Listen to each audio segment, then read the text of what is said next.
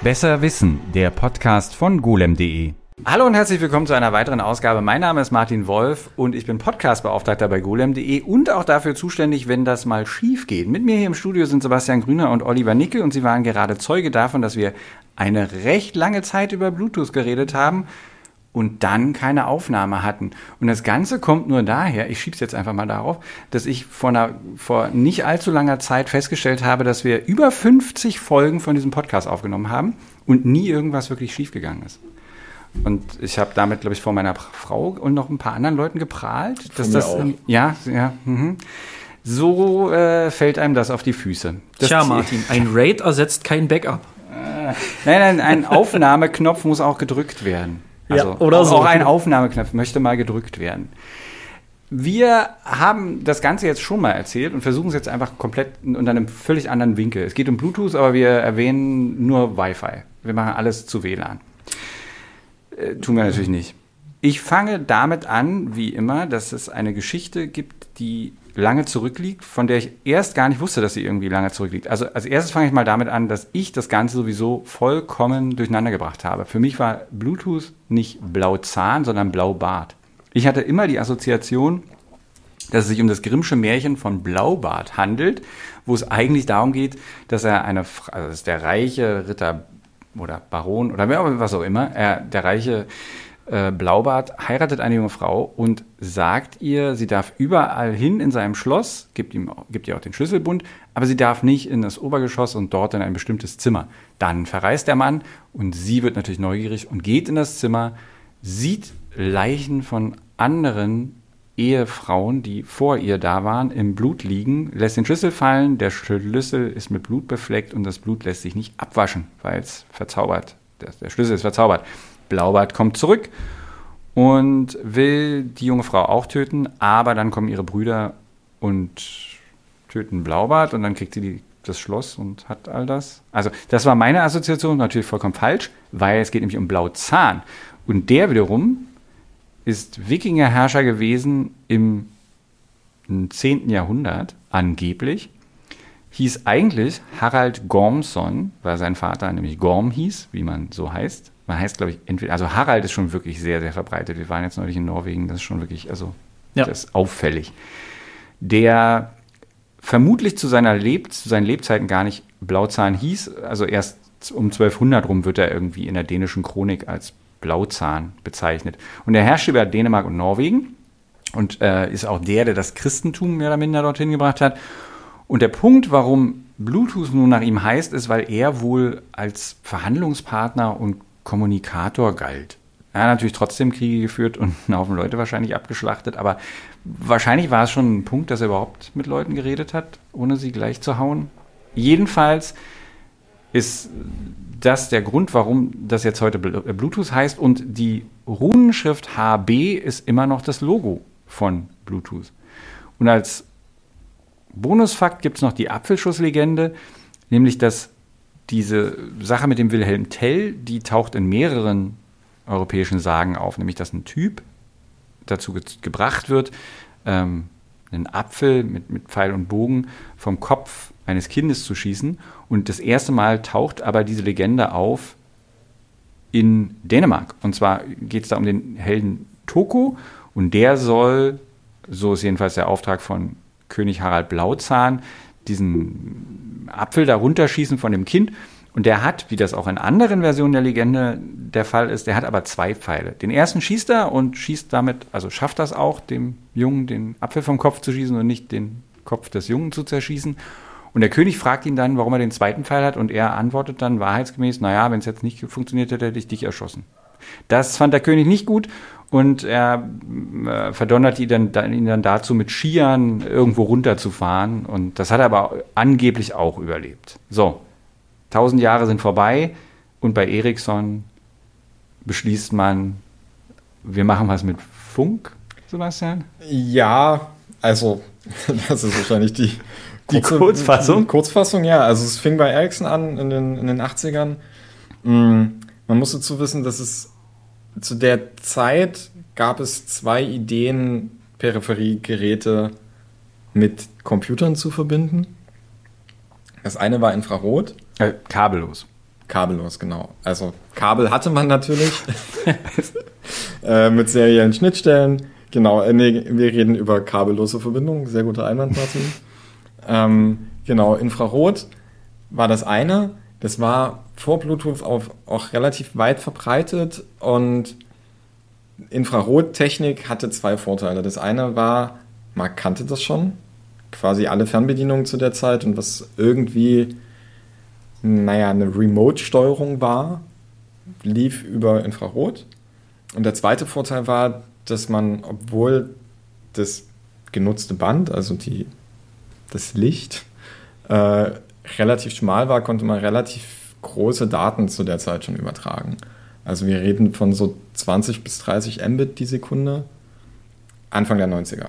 Wenn man nicht die Hand dazwischen gehalten hat. Genau. Oder wie ich zum Beispiel bei meiner äh, Infrarot-Tastatur irgendwie dann ein Glas oder irgendwas dazwischen gestellt habe und dann äh, Ich funktioniert. überlege gerade, ah, 30 Mbit, welche IDE-Festplatte konnte denn bitte 30 Mbit? Ich glaube, das war schon sehr am Limit. Also, es war schon, also die War. Übertragungsrate war sehr ambitioniert für die Zeit. Ja. Ähm, das war ja auch die Idee, dass man quasi sagt, wir machen was, was zukunftsfähig ist. Leider hat man halt die physikalische Realität von einem Büro oder ähnlichem halt nicht so bedacht. Außerdem hat man nicht bedacht, dass äh, andere Leute vielleicht nicht die gleiche Idee davon haben, wie das funktioniert, weil ich mich sehr gut daran erinnern kann, dass es mehrere Standards gab, die allesamt nicht miteinander kompatibel waren und es super schwierig mitunter war, herauszufinden, ob das Gerät, was man jetzt dann hatte, äh, wirklich nach dem Standard, den man, den das andere Gerät- Gerät äh, haben wollte, irgendwie auch funktioniert hat. Also wir hatten jetzt ja neulich mal irgendwas auf der Seite mit einem Apple Newton und das war gar nicht so trivial. Also nicht alles hat dann mit allem funktioniert. Und ja, genau, parallel dazu gab es halt die Idee, statt Infrarot einfach eine Funktechnik zu benutzen. Ähm, das stammt tatsächlich von Ingenieuren von Ericsson.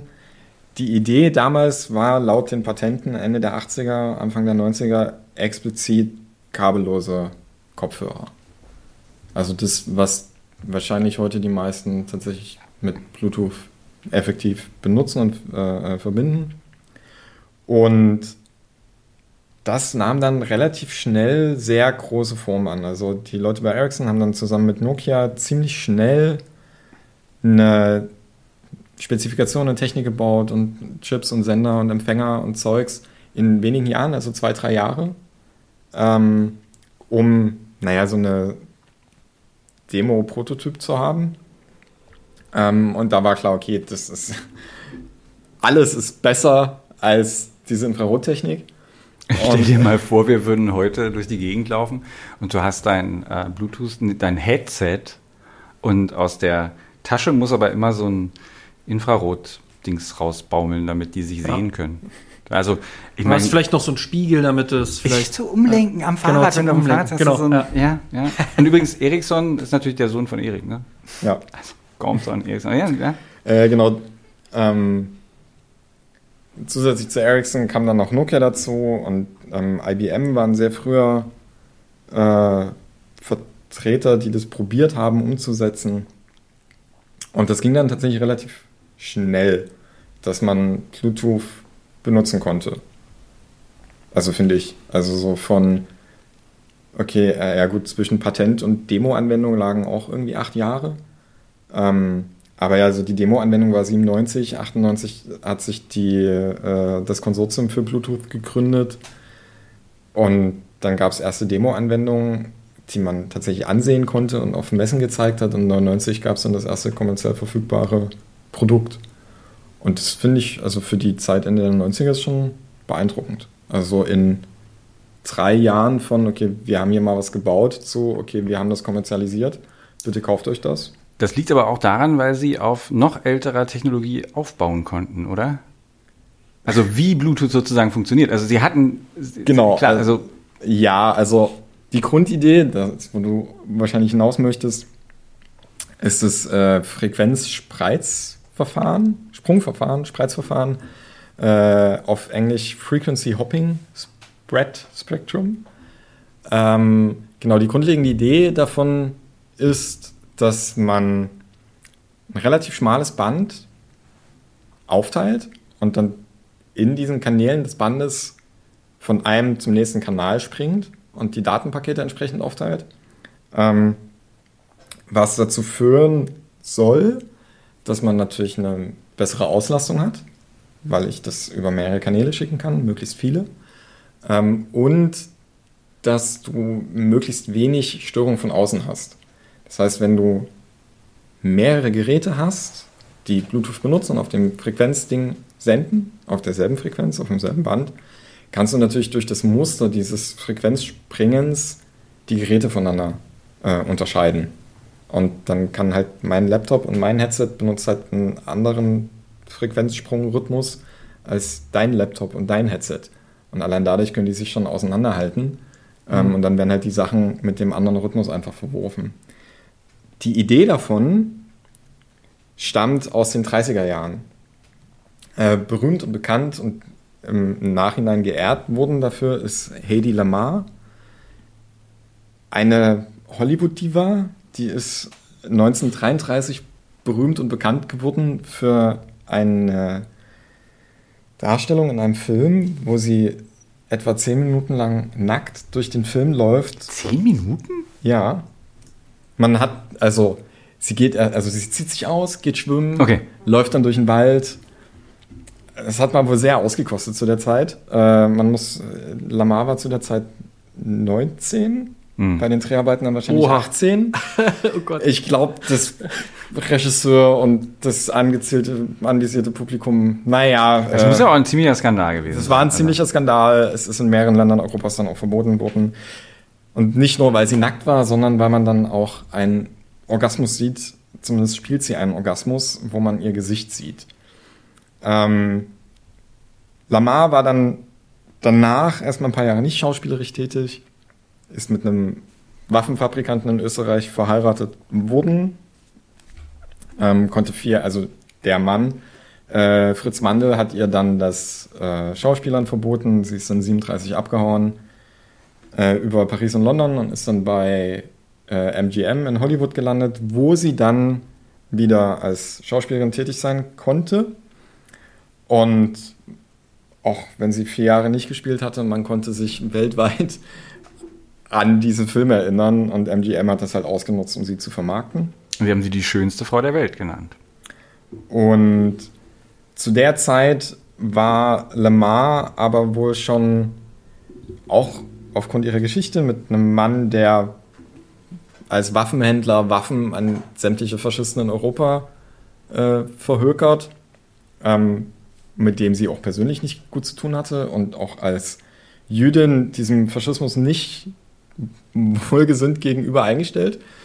Ähm, und, und mal, sie war Jüdin? Ja. Ja. Das hast du letztes Mal nicht erwähnt.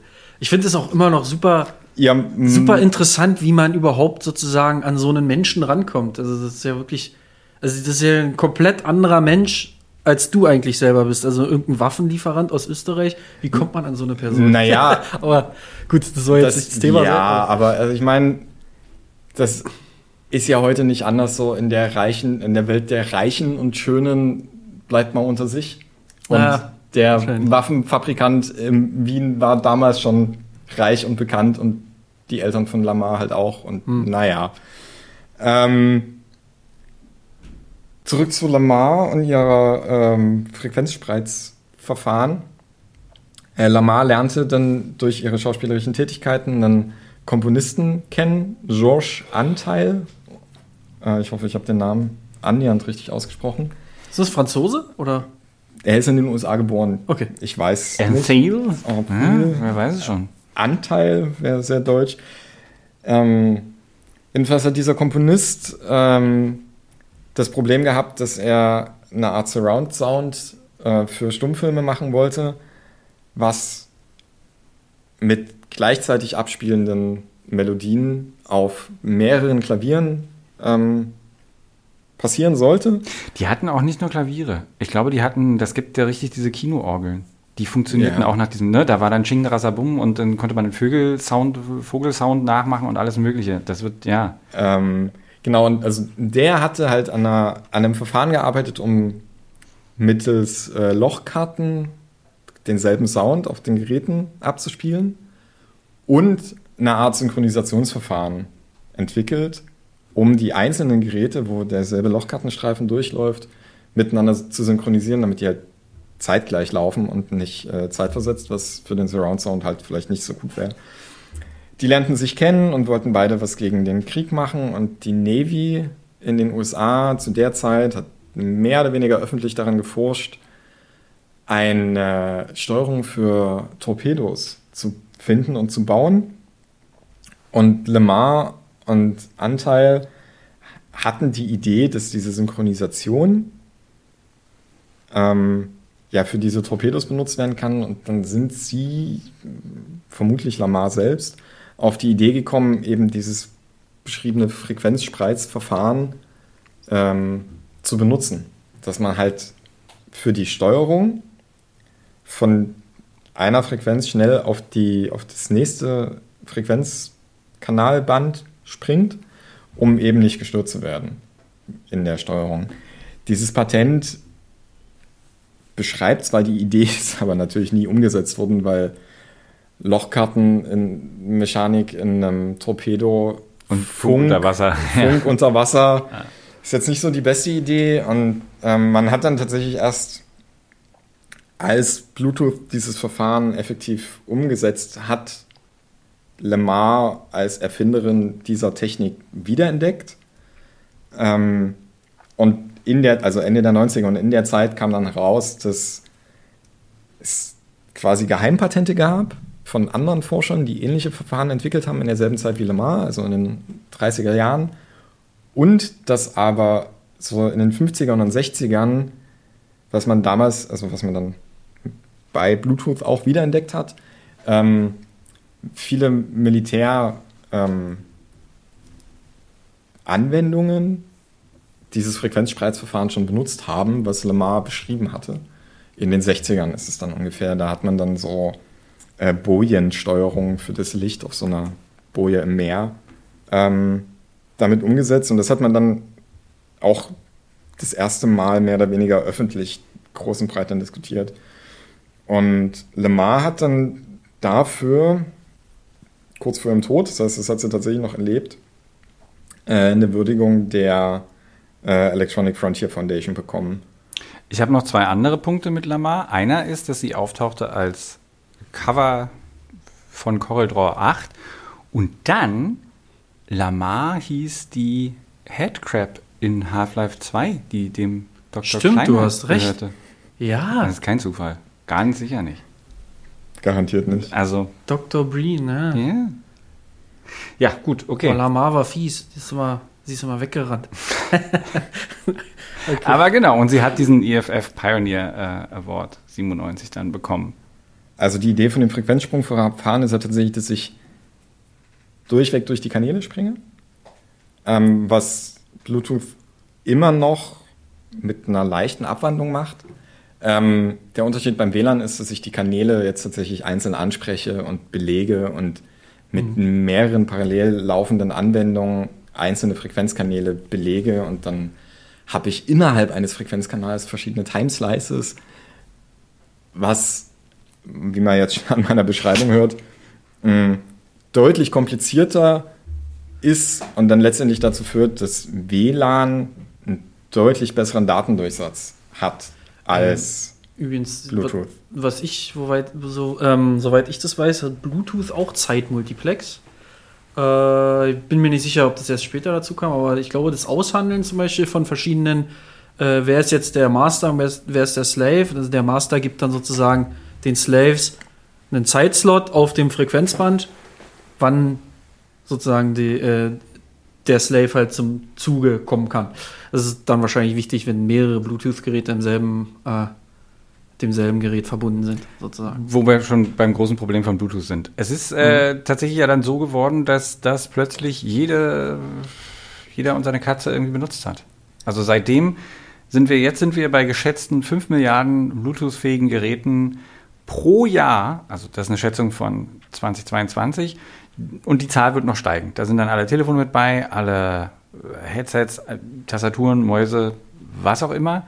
Naja, es gibt dann noch Geräte, wo jetzt vielleicht die Hörer auch überrascht sind. Ähm, smarte Leuchtmittel zum Beispiel. Ah ja, stimmt, der ganze Smart Home. Ja. Der, alles, was ein Smart Home ist und mein naja, Highlight, weil ich so obskur finde, aber es ist schon inhärent logisch, dass es eine Industrievereinigung wie Bluetooth macht. Ähm, digitale Preisschilder im Supermarkt. Die basieren heute teilweise halt schon auf äh, E-Paper-Technik und werden per Funk aktualisiert und verändert. Es muss halt niemand mehr mit so einem Ding durch die, äh, durch die Halle laufen und ähm, die Preisschilder verändern. Ähm, und auch da macht es natürlich Sinn, wenn ich das große Markt durchdrücken möchte, einen Standard zu benutzen, der eine Funktechnik benutzt, die sehr, sehr wenig Energie benutzt, damit halt die Anzeigeschilder lange laufen können und dafür gibt es halt eigentlich nur Bluetooth. Also in ich fra ja, frage mich gerade, wenn man jetzt Preisschilder hat, wenn jedes einzelne Preisschild ein Bluetooth-Slave ist oder halt ein Bluetooth-Gerät. Oder, oder weil, ich glaube, es können nicht maximal irgendwie äh, acht gleichzeitig funken, beziehungsweise 256 irgendwie geparkt werden oder so. Ich glaube, es war irgendwie so. Also du hast halt, glaube ich, also du kriegst ja eine.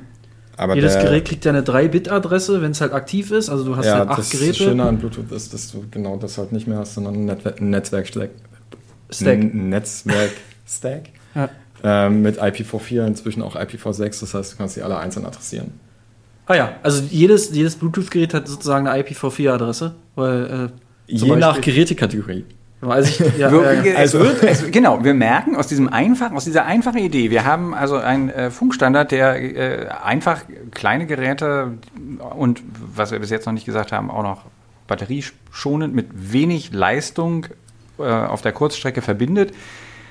Das Ganze ist zu einem Monster geworden, das uns alle umgibt und immer komplizierter geworden ist und aber auch äh, dafür sorgt, dass, also ich meine, so wie ihr es jetzt gerade sagt, wie, und wie man ja auch weiß, wie viele Geräte wir jetzt eigentlich auch schon mit uns rumtragen, wie wir nur hier alleine in dem Raum sitzen oder irgendwie hier rumliegen mit Mäusen, Tastaturen und allem möglichen.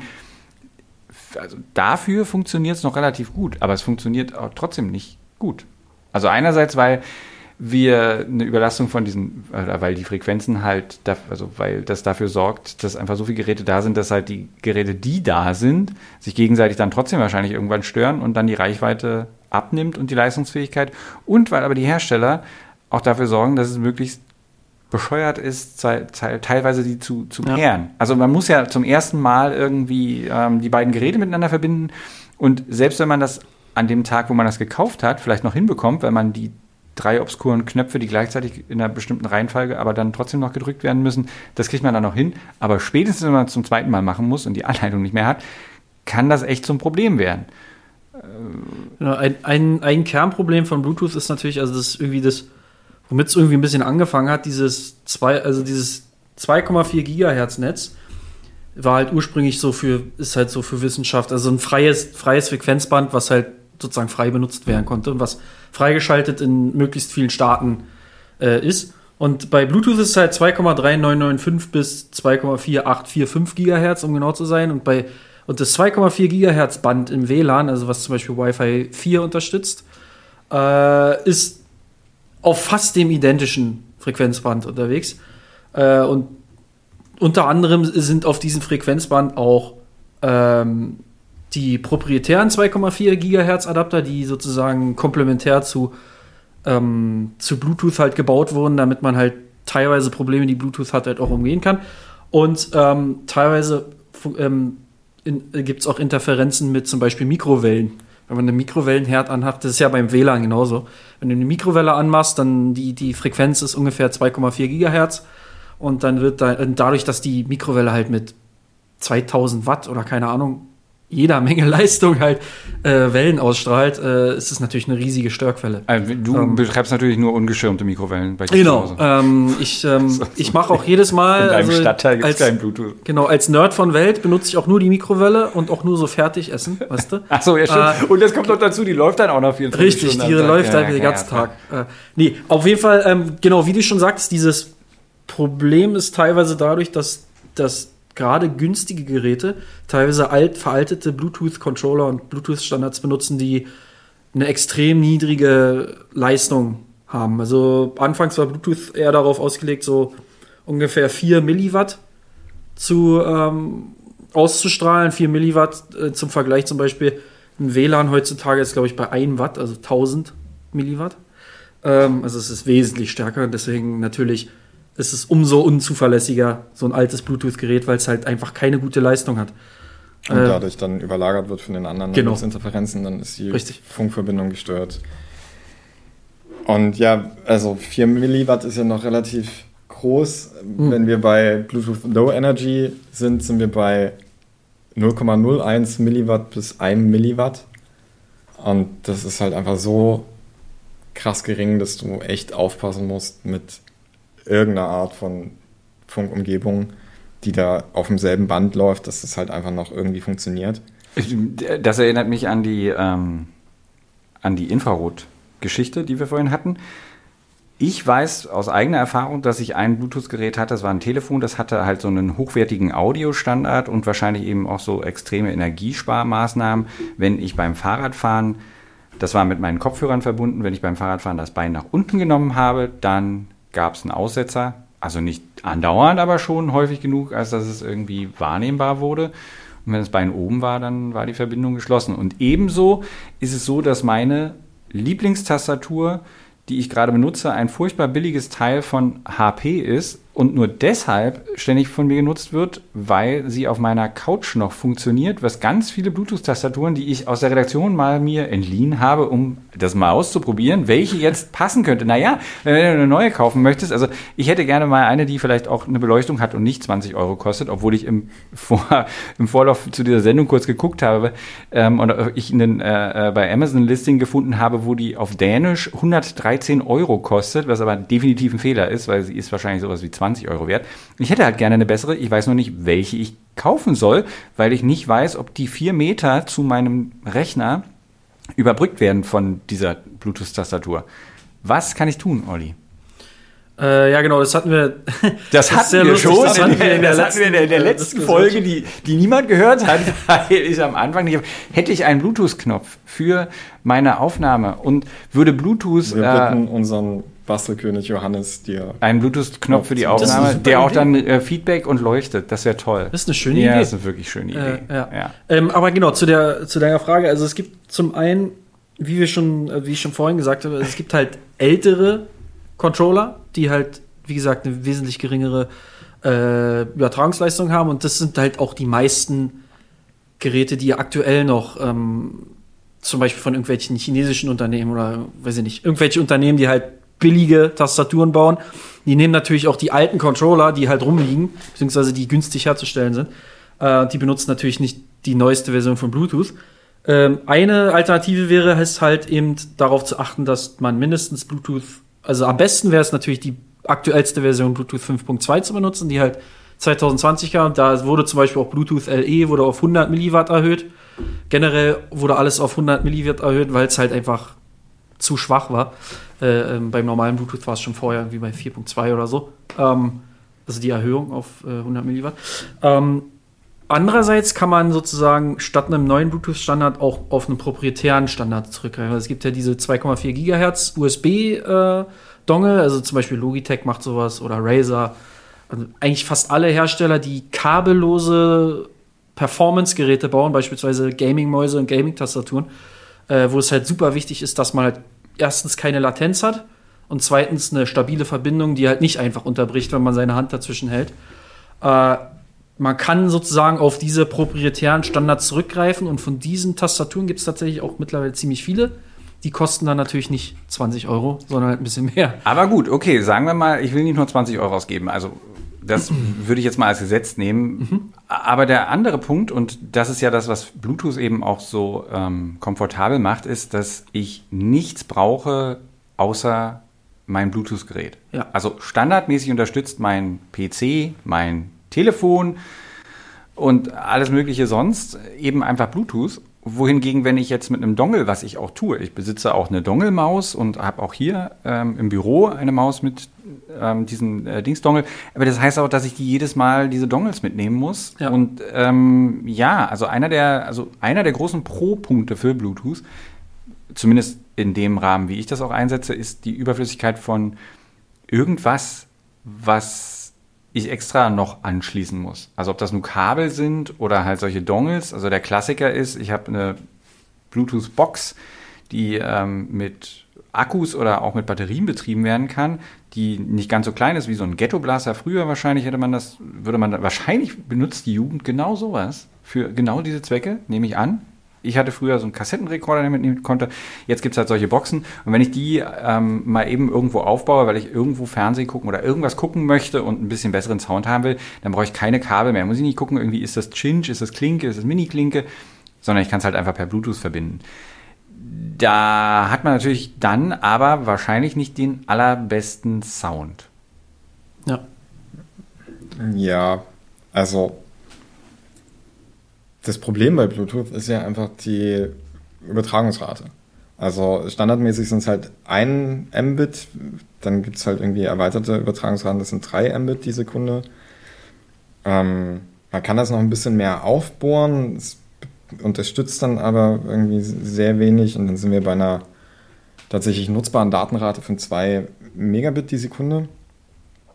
Und das führte dann letztlich dazu, dass Bluetooth so ein sehr, sehr schlechter Ansehen für Audioqualität bekommen hat. Denn die Idee von Bluetooth war, dass man eben, weil wir eine sehr geringe Übertragungsrate haben und die Geräte, also ein Headset zum Beispiel, natürlich möglichst energiesparend sein muss, muss der Codec zum Übertragen der Audiodaten ja auch so gestaltet sein, dass ich auf dem Headset jetzt nicht einen extrem großen Software-Decoder auf einem Chip laufen lasse. Dass da kein Xeon drin ist, sondern ein C64. Sondern halt ein, ein ja, kleiner ja. ARM-Kern, ja. der ähm, das in Software dekodieren müsste, was eigentlich keine gute Idee ist. Also haben die auch dann sehr früh eben einen Audio-Codec ähm, entwickelt, äh, SBC, der sich als Fixed Functions umsetzen lassen konnte. Und die einzige Idee dahinter war halt tatsächlich, okay, nicht wie finden wir möglichst guten Audio-Codec, sondern wie bauen wir einen Audio-Codec, der maximal ein Mbit benutzt, mhm. den wir als Fixed-Function-Einheiten umsetzen können. Also du meinst, Fixed Function heißt halt, dass du eine diskrete Einheit hast, genau. die genau nur das macht. Also Richtig. das ist das Ding. Weil das ja natürlich weniger Energie braucht. Ja. Und das heißt, der Audio-Codec ist nicht wirklich nach mm. den Audio-Eindrücken und Optionen, ja, was wichtig für Audio ist. 328 Kabel pro Sekunde. Was eigentlich, wenn ich drüber nachdenke, aber, also ich meine, früher hat man MP3s gehört, also wenn die, wenn die, wenn die Korrekt, ähm, also variable Bitrate hatten und 128 geht sogar, ansonsten 192, also 328 ja, aber jetzt nicht so MP3 basiert ja auf Psychoakustik. Das heißt, das klippt dann Sachen weg, die dein genau. Hirn wahrscheinlich sowieso nicht mehr hören würde. Das ist bei SBC nicht zwingend. Das heißt, es ist halt einfach, das ist, was du kriegst. Ja. Also. das ist schon bitter. Ähm, okay. Und äh, genau, also ein Teil von SBC basiert tatsächlich nicht auf MP3, sondern auf MP2 aus den 80ern. Und äh, der Unterschied war schon relativ groß, weil wie gesagt, diese Psychoakustik fehlt teilweise und da geht es ja wirklich nur um möglichst schnelles Codieren und naja.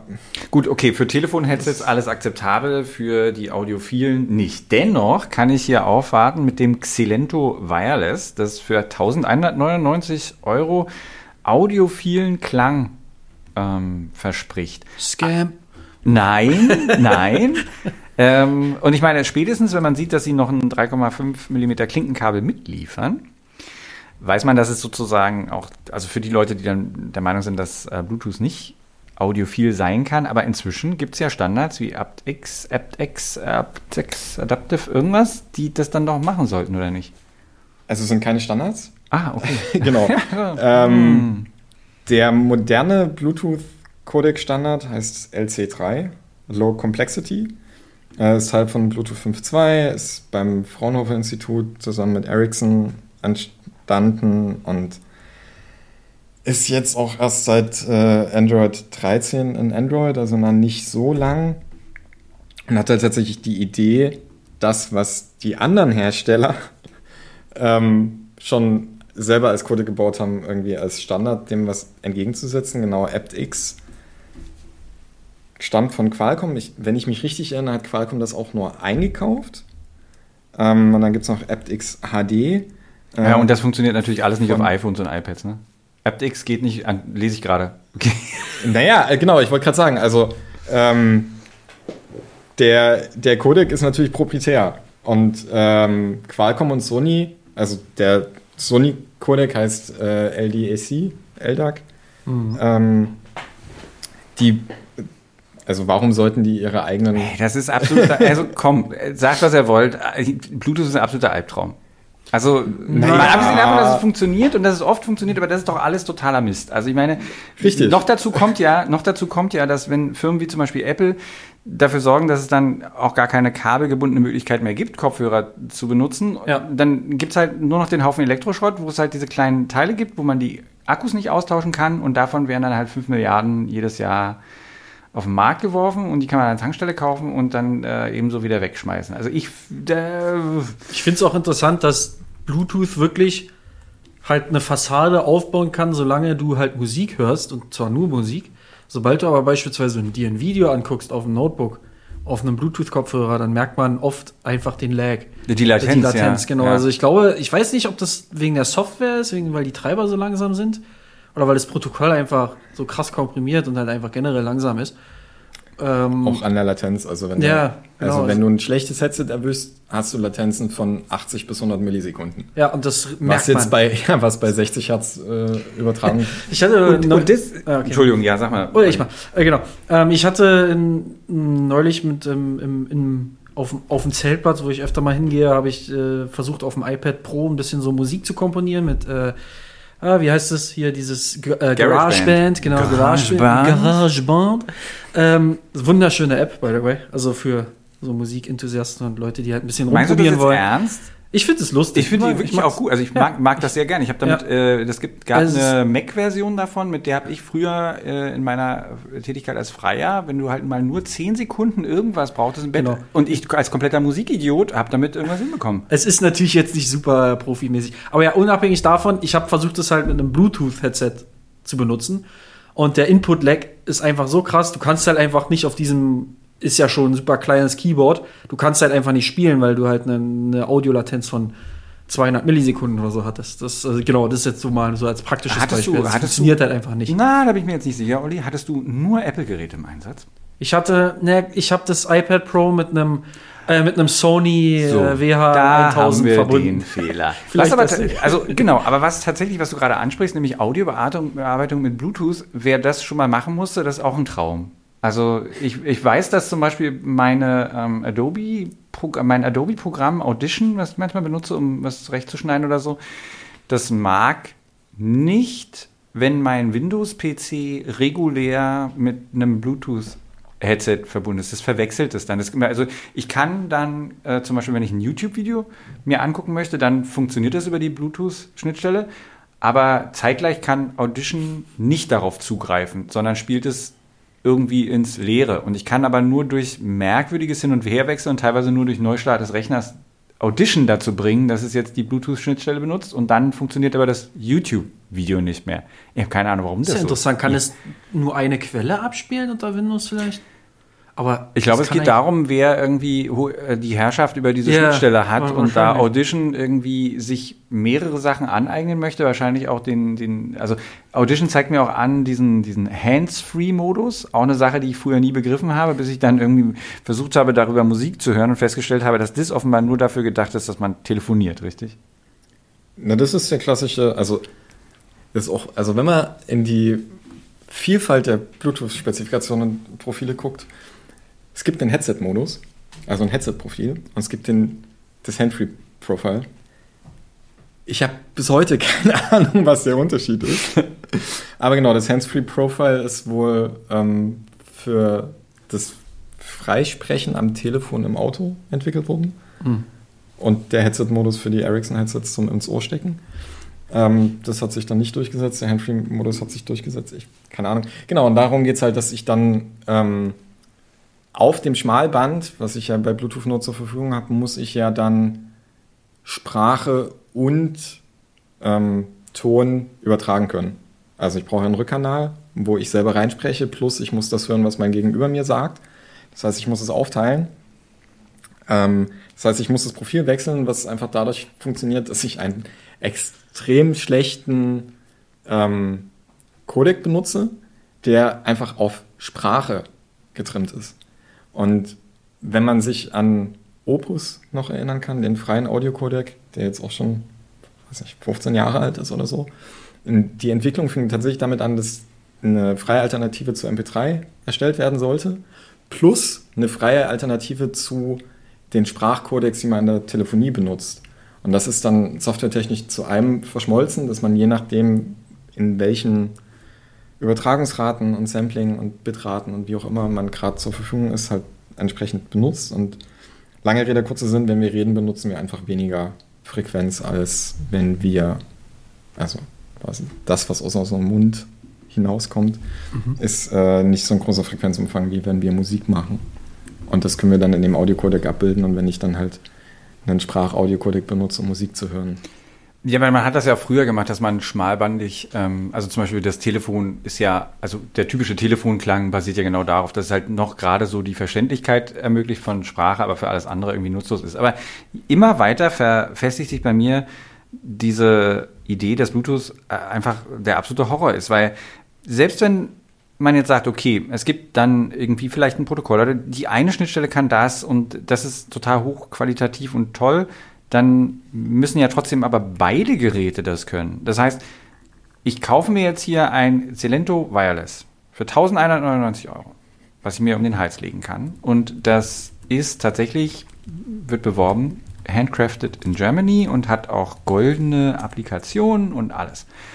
Aber wenn mein Telefon gar nicht 5.2 kann. Ja, was dann, die meisten sind. Ja, aber dann, dann aber das ist doch totaler Mist. Also da ist ja selbst mein Kabel besser am Ende. Das ist korrekt. Also weil das macht wenigstens immer das, was es machen soll. Ja, und das Kabel hat natürlich auch eine höhere Übertragungsrate. Und naja, aber also ein Kabel stört halt vielleicht. Beim Fahrradfahren zum ja, Beispiel. Weil, weil ich mit meinem Fahrrad natürlich mit einem 1200 Euro Headset auf der Straße unterwegs bin. Das Stimmt, jetzt wo du sagst, ja, jetzt ja, aber, na, aber genau das Problem ist halt so, also diese diversen Inkompatibilitäten und ja, die 5.2-Spezifikation ist natürlich deutlich komplizierter als die 2.1 und kostet in der Implementierung dann damit mehr Geld. Also habe ich ein günstiges Headset von der Tankstelle, kann halt 5.2 nicht, weil warum sollte ich irgendwie neu in Software investieren? Und ich habe ja schon Glück, wenn auf dem Headset auf der, von der Tankstelle überhaupt draufsteht, welcher Standard es ist. Richtig. Oder, oder zum Beispiel, drauf. so wie wir es jetzt hatten, also meine Tastatur, die dann halt vielleicht nicht funktioniert. Ich wüsste jetzt nicht welche. Olli sagt, okay, guck halt, dass sie halt den maximal den, diesen Standard hat. Ich weiß aber gar nicht, was mein PC für einen hat. Kriege ich das bei Windows eigentlich raus? Mm, ja, du kannst, glaube ich, im Gerätemanager dir sozusagen das Bluetooth-Modul auslesen lassen und da steht normalerweise äh, zumindest der Name und dann zum Beispiel ein Intel AX552 oder keine Ahnung, wie die heißen, oder Qualcomm X5 oder sowas. Äh, es ist meistens Qualcomm oder Intel. Das ist, ähm, viel, äh, das ist alles. Auf jeden Fall, ähm, auf jeden Fall kannst du an dem Namen dann sozusagen im Internet schauen, was für ein Standard dieses. Das ist ja total bequem. Ist super, cool. Ja, ist toll. Als wir, als wir vor einer Stunde diesen Podcast schon mal aufgezeichnet haben, hat Sebastian eine schöne Anekdote erzählt. Äh, zu, nämlich, dem, zu dem Pairing, ja, genau. Ja, so, pass mal auf. Also, erzähl mal die Anekdote bitte nochmal und dann habe ich eine Frage. okay. Äh, genau, es begab sich, dass ich in meiner WG wohnte und auf meinem Fernseher, mit dem ich dann mit meinem Headset äh, gerade Musik hörte, fragt mich nicht, warum ich mit meinem Fernseher Musik höre, ähm, ploppte dann sehr häufig eine Verbindungsanfrage auf. Aber die war nicht von mir. Wie sich später herausstellte, war das dann die Freundin von meinem Nachbarn, dessen Fernseher genau an der Rückwand von meinem Fernseher. Also es war Fernseher, die Wand zwischen den Wohnungen und dann war sein Fernseher. Ähm, sie versuchte ebenfalls mit ihrem Headset sich an den Fernseher des Nachbarn zu verbinden. Aber naja, moderne Fernseher sehen ja irgendwie alle gleich aus. Sie sind groß schwarz, steht nichts dran. Ähm, und ja, wahrscheinlich tauchte mein Fernseher aus was für einem Grund auch immer halt zuerst in irgendeiner Liste auf oder mit dem Headset konnte sie dann nicht, was auch immer. Es ploppte dann ständig bei mir diese Verbindungsanfrage auf. Ähm, und ich wollte das dann dadurch ändern, dass ich dann einfach den Bluetooth-Hostnamen meines Fernsehers geändert habe in meins Ausrufezeichen, bitte nicht verbinden. möglicherweise hat sie tatsächlich nur ein Headset benutzt, wo der Name überhaupt nicht aufgetaucht ist. Oder ich weiß es nicht, auf jeden Fall führte die Verbindungsanfrage dann immer wieder, obwohl ich den Namen schon geändert habe. Und dann musste ich irgendwann das Bluetooth bei mir ausmachen. Die Frage, die ich mir stelle, Sebastian, was ist, was ist, wenn du in so einem Moment also das einerseits, ich möchte mal kurz noch darauf hinweisen, dass ich es eigentlich eine ziemlich blöde Idee finde, dass jegliche Leute in meinem Umfeld, wenn ich in einer Mietwohnung wohne, wissen, dass ich gerade versuche, ein Gerät zu koppeln. Und jedes Mal, wenn ich, wenn ich das mache, kommt mir der Gedanke, was ist denn, wenn jetzt, wie bei dir, das bei in der Nachbarschaft irgendwie auftaucht, auf deren Fernseher? Sagen wir mal, ich will jetzt meinen Kopfhörer mit irgendwas koppeln. Was ist denn, wenn du dann auf Ja klickst? Ja, dann ist das verbunden. Ja, aber dann kann sie es ja nicht mehr, also dann ist sie ja nicht mit ihrem, also dann nee, hat sie ja die Kontrolle über was auch immer, den Exakt. Orgasmus von Hedy Lamar auf den Kopfhörer. Ich hätte genau. jetzt eher gesagt, du hättest dann, hättest dann eine Audiodatei abgespielt, wo drin wo in, der, in der Audiodatei ist dann eine nette, ein netter Hinweis von dir enthalten. Hallo, du bist mit dem falschen Fernseher verbunden. Um das Gerät neu zu koppeln mit deinem Fernseher, befolge folgende Schritte. Aber das ist doch total blöd eigentlich. Ja gut, aber das Bluetooth-Gerät kann ja nicht wissen, welches da das richtige Gerät ist. Das ist halt das, das ist halt das Problem generell an Drahtlostechniken, dass du broadcastest ja in alle Richtungen. Ja, aber ich habe mit meinem ähm, WLAN nie das Problem, dass ich das mit Nee, da ist es ja auch so, dass es direkt schon verschlüsselt ist. Also du musst dich anmelden über ein Passwort und über eine und damit, verschlüsselte Verbindung. Genau, du genau. meldest dich ja in einem benannten Netzwerk an mit einem Passwort. Bei Bluetooth ist es mittlerweile so, dass du Geräte hast, die eine PIN-Eingabe erfordern. Das habe ich auch schon gehabt, klar, genau. Tastatur aber, und so. Genau. Ähm, mit einem Headset Nein, funktioniert das natürlich das meine ich nicht. nicht. Aber ich meine, wenn du zwei Knöpfe drücken musst, ein, eins an dem, an dem Host und einen an dem Gast, dann ist doch alles Was zum fein. Beispiel bei Deckt ist. Genau. Ja, zum Beispiel. Aber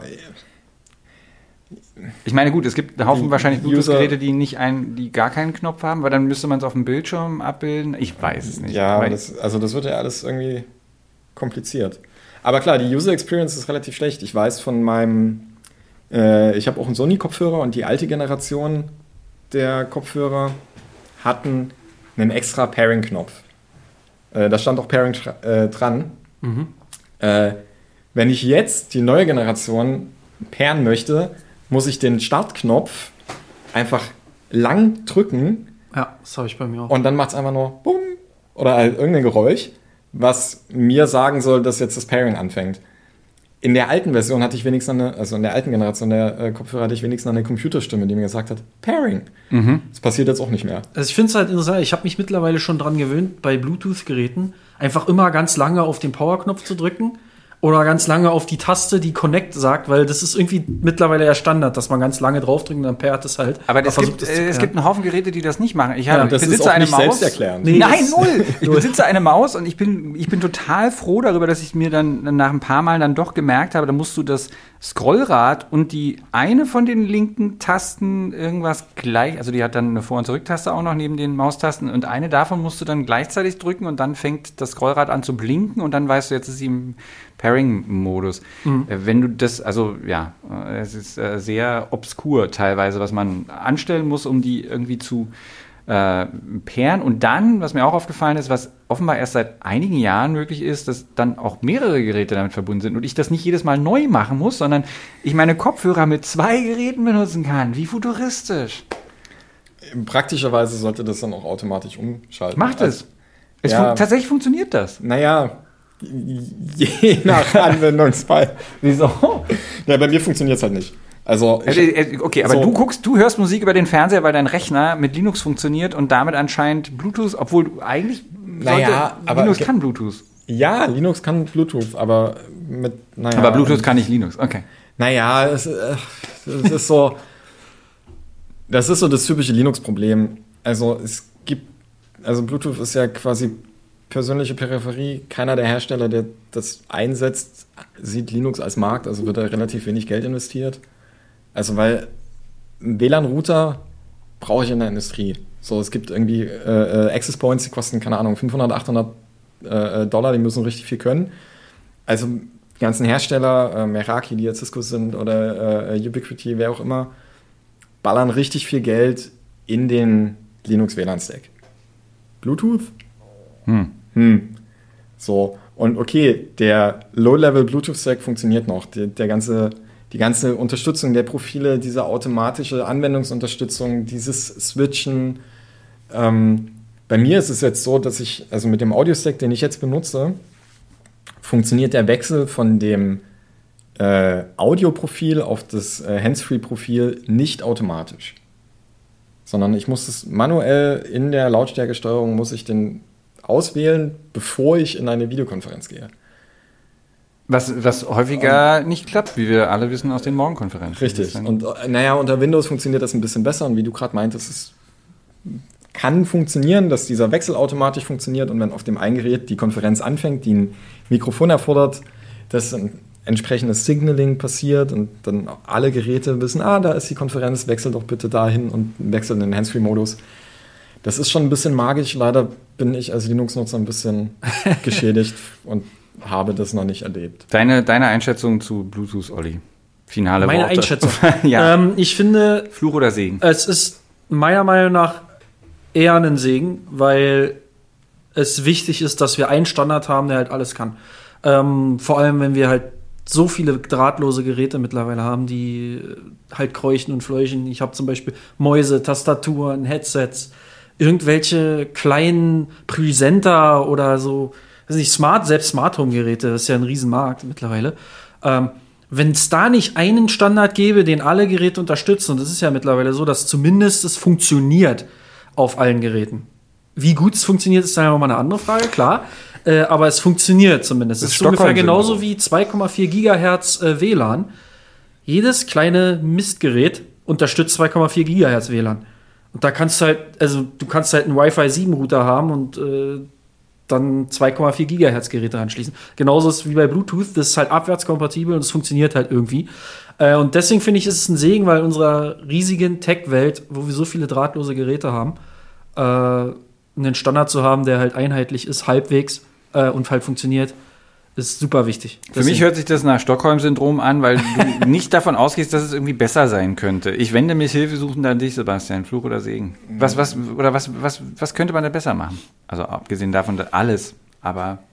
Naja, das Problem bei Bluetooth ist ja, dass es so ein äh, Protokollstapel ist, der einfach alles können soll.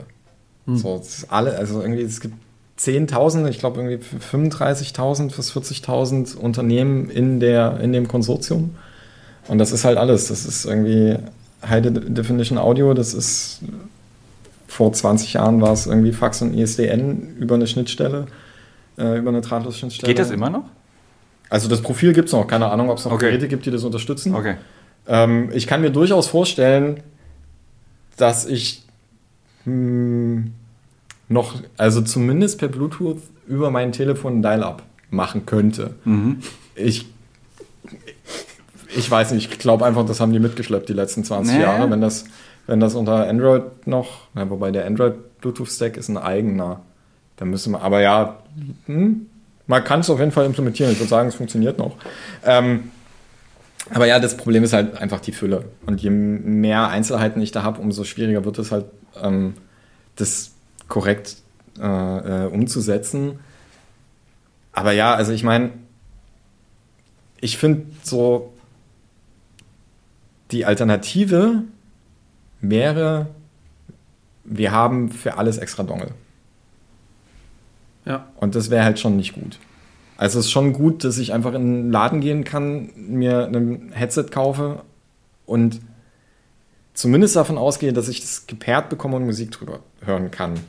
Klar gibt es dann Probleme und mit meinem Linux und irgendwie vielleicht hier und da und so, aber so die, die Grundfunktion mit, okay, ich kriege das gepaart und dann läuft da was drüber mit auch vielen anderen Geräten, ähm, keine Ahnung, so ein GPS-Tracker äh, fürs Fahrrad oder so, halt Dinge, die ähm, klein sind und wenig Leistung ziehen sollen.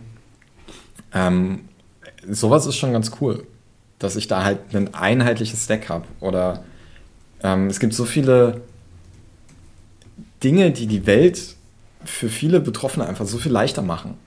Ähm, es gibt so automatische, also es ist wie so ein Armband, das dir in den Arm gestochen wird und dann einen kleinen Sender hat, was dauerhaft deinen Blutzucker misst, plus eine automatische Insulinpumpe, dass du, wenn du als Diabetiker ähm, halt dir nicht mehr deinen Bauchwunsch stechen musst, sondern das mehr oder weniger automatisiert funktioniert, weil das halt automatisch misst und mit der Pumpe kommuniziert und du einfach auf deinem Smartphone gucken kannst, was ist denn jetzt mein Insulinspiegel? Mhm. Und das ist schon ziemlich geil. Und dass ich dafür halt theoretisch jedes beliebige äh, Gerät nehmen kann, ist schon ein extremer Vorteil, weil wenn ich dran denke, dass du, also wie würde das mit dem Dongle funktionieren? Das würde nicht gehen. So, dann müsste ich mir bei dem einen Hersteller einen Dongle, ist der in der Lage, wenn der eine Insulinpumpe baut, in der Lage, Funktechnik-Dongle zu bauen? Nein, natürlich nicht. Der müsste das Funktechnik-Dongle irgendwo einkaufen. Macht er sowieso. Jetzt kauft er halt Bluetooth ein. Vor allem finde ich es super interessant, dass du bei diesen Funkdingern hast du genau dieses Apokalypse-Szenario, dass jedes einzelne Unternehmen seinen eigenen Quatsch baut und dann ist dieser 2,4 Gigahertz Dongle teilweise sogar unter den Produkten des gleichen Herstellers nicht mal kompatibel. Zum Beispiel bei Logitech gibt es dann halt Lightspeed 2.1 und Lightspeed 1.3. Dann musst du halt irgendwie drei Dongle reinstecken, damit deine ganzen Geräte an dem Gerät funktionieren. Äh, ich sehe schon, ich also, sehe schon, die Alternative ist nicht unbedingt besser. Nee, also nee, das auf keinen also, Fall. Okay, dann äh, ja, die die die Aufforderung wie immer Hinweise zu Themen und vielleicht auch schlimme Erfahrungen oder schöne Dinge an Bluetooth, bitte an podcast.golem.de. Alles Neue zu Bluetooth, wenn nämlich 5.3 oder 6 oder, oder 6.0 oder, oder, ja, oder vielleicht irgendwann doch mal was anderes als Bluetooth rauskommt, liest man natürlich auf golem.de. Das war der Werbeblock in eigener Sache. Vielen Dank, Sebastian Grüner, und vielen Dank, Oliver Nickel, dass ihr diese Sendung zweimal aufgezeichnet habt. Immer gerne wieder. Ah, sehr schön. Und ich drücke jetzt den Stoppknopf.